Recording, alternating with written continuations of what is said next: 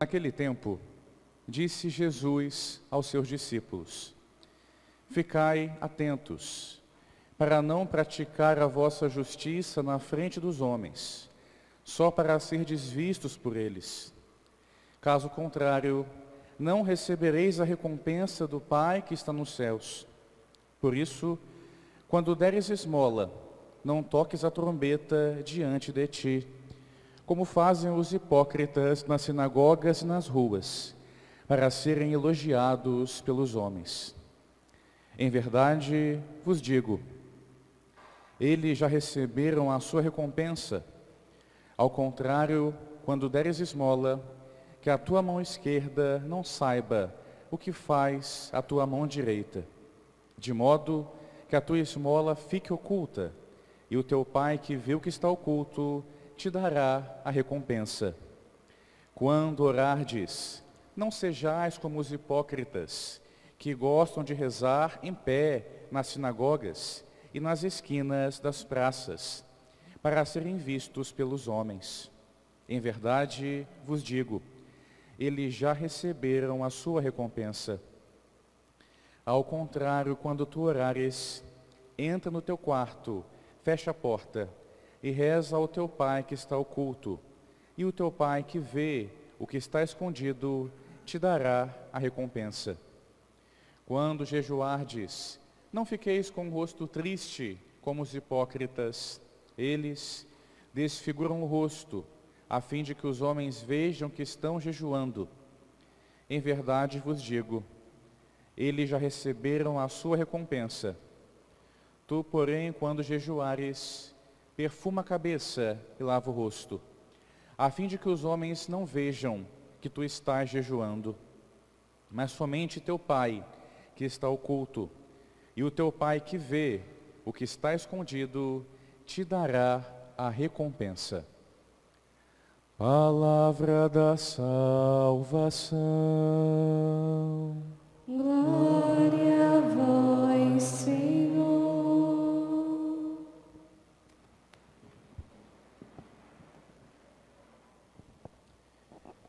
Misericórdia, ó Senhor, pois pecamos. Amados filhos e filhas, o Papa João 23 em certa ocasião, recebera no Vaticano um grupo de paraquedistas. E João 23 admirava a arte, o esporte, dentre tantas coisas. E por isso o Papa, naquele instante, começou a elogiar aqueles paraquedistas. Aquilo que vocês fazem é muito bem feito é belo ver como saltam, como caem, como abrem o paraquedas. E aqueles paraquedistas estavam quase que envaidecidos, estavam recebendo um elogio do Papa. Mas aquilo que era um elogio, uma conversação, dentro de pouco tempo tornou-se uma exortação. O Papa, olhando para cada um deles, disse: Vocês sabem cair do céu com muita perfeição. Vocês aprenderam com entusiasmo e dedicação como cair do céu de maneira perfeita. E o Papa, olhando para cada um deles, insistia: Eu desejo que vocês que caem do céu com perfeição, nunca se esqueçam que com perfeição vocês devem também subir ao céu. Meu filho, minha filha, iniciamos hoje o tempo da quaresma, o tempo de preparação para a Páscoa do Senhor o tempo que nos faz refletir, o caminho que nos leva à santidade, o caminho que nos leva ao céu. A pergunta que fica da liturgia é esta: nós sabemos subir ao céu? Nós sabemos nos elevar até o céu? Muitos querem o céu. Muitos desejam subir ao céu, mas infelizmente muitos não sabem como. Se esqueceram do caminho, deixaram de lado que o caminho que nos conduz à salvação, que nos leva à vida eterna, é Jesus Cristo, aquele que é o caminho, a verdade e a vida, aquele que nos conduz pela via árdua da cruz até recompensa no reino de Deus, até recompensa que nos aguarda nos céus. Meu filho, minha filha, iniciamos este tempo hoje celebrando a cruz do Senhor. Celebramos este tempo hoje olhando para a cruz do Senhor, para o sinal sagrado da redenção. E é olhando para a cruz que iniciamos a vivência de mortificação, a abstinência de carne, o jejum. Vivemos com mais intensidade aquilo que já devemos fazer e que na quaresma é intensificado: a esmola, a caridade, a oração, a penitência, que faz parte de nossa vida e nos ajuda a nos encontrar com Deus, a sermos mais íntimos de Deus. Sim, no fundo de toda alegria humana, de toda alegria cristã, a raiz desta alegria e desta felicidade é a cruz do Senhor. A cruz que Ele carregou, a cruz que Ele nos ensina a carregar.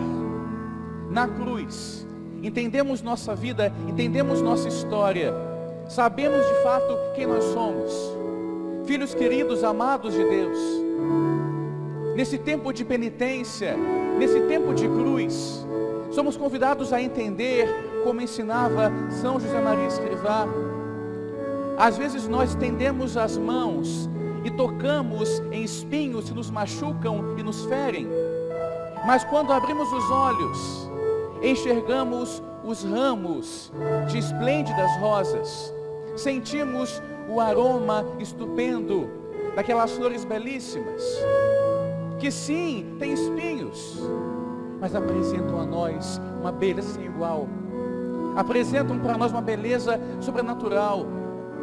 Meu filho, minha filha, neste tempo, eu te convido, como o profeta Joel advertia a toda a comunidade, rasgai as vossas vestes do coração, rasgai não simplesmente aquilo que é exterior, que é externo, que é aparência, mas rasgai o vosso coração, retirando dele as podridões, os pecados, as misérias, tudo aquilo que nos impede de ser de Deus, tudo aquilo que nos afasta da graça do Senhor.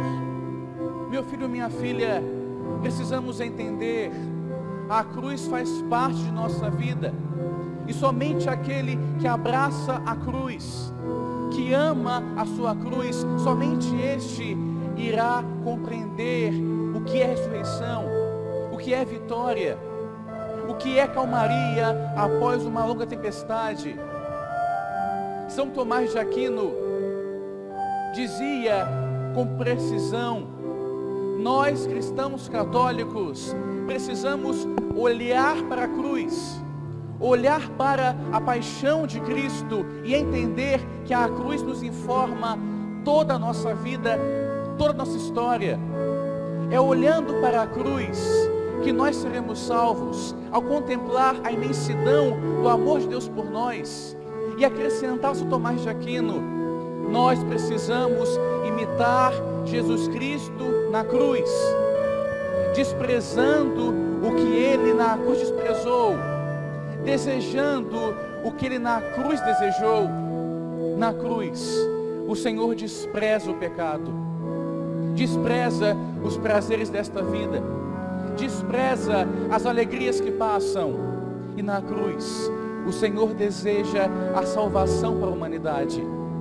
Deseja que homem e mulher se tornem felizes plenamente não uma felicidade que é hipócrita, passageira, teatral, mas uma felicidade que é autêntica e só aquele que está com Deus, que vive com Deus, pode experimentar, pode usufruir.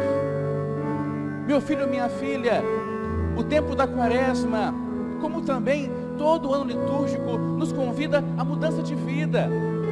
Precisamos mudar, precisamos ser melhores. Com o jejum e a penitência, nós domamos a nossa carne muitas vezes rebelde, desejosa de pecado. Com oração, nos aproximamos mais de Deus, criamos intimidade com Ele.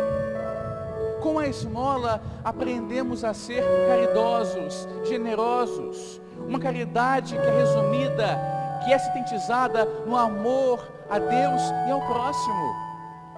Meu filho, minha filha, este tempo é um grito da liturgia para nós, de reconciliação com Deus.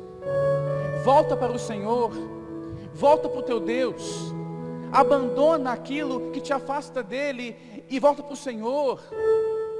Se podes, vem, se confesse, reconcilie-te com teu Deus. Entre logo na fila de confissão, não espere para próximo da Páscoa, não espere para a Semana Santa, não espere para o dia de amanhã, talvez seja tarde. Talvez hoje seja o último dia que Deus te dá para mudar a tua vida e a tua história.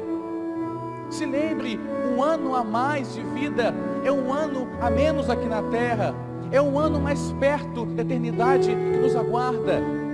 Por isso, filho e filha, arrependa-te, converta-te e aproxima-te de Deus.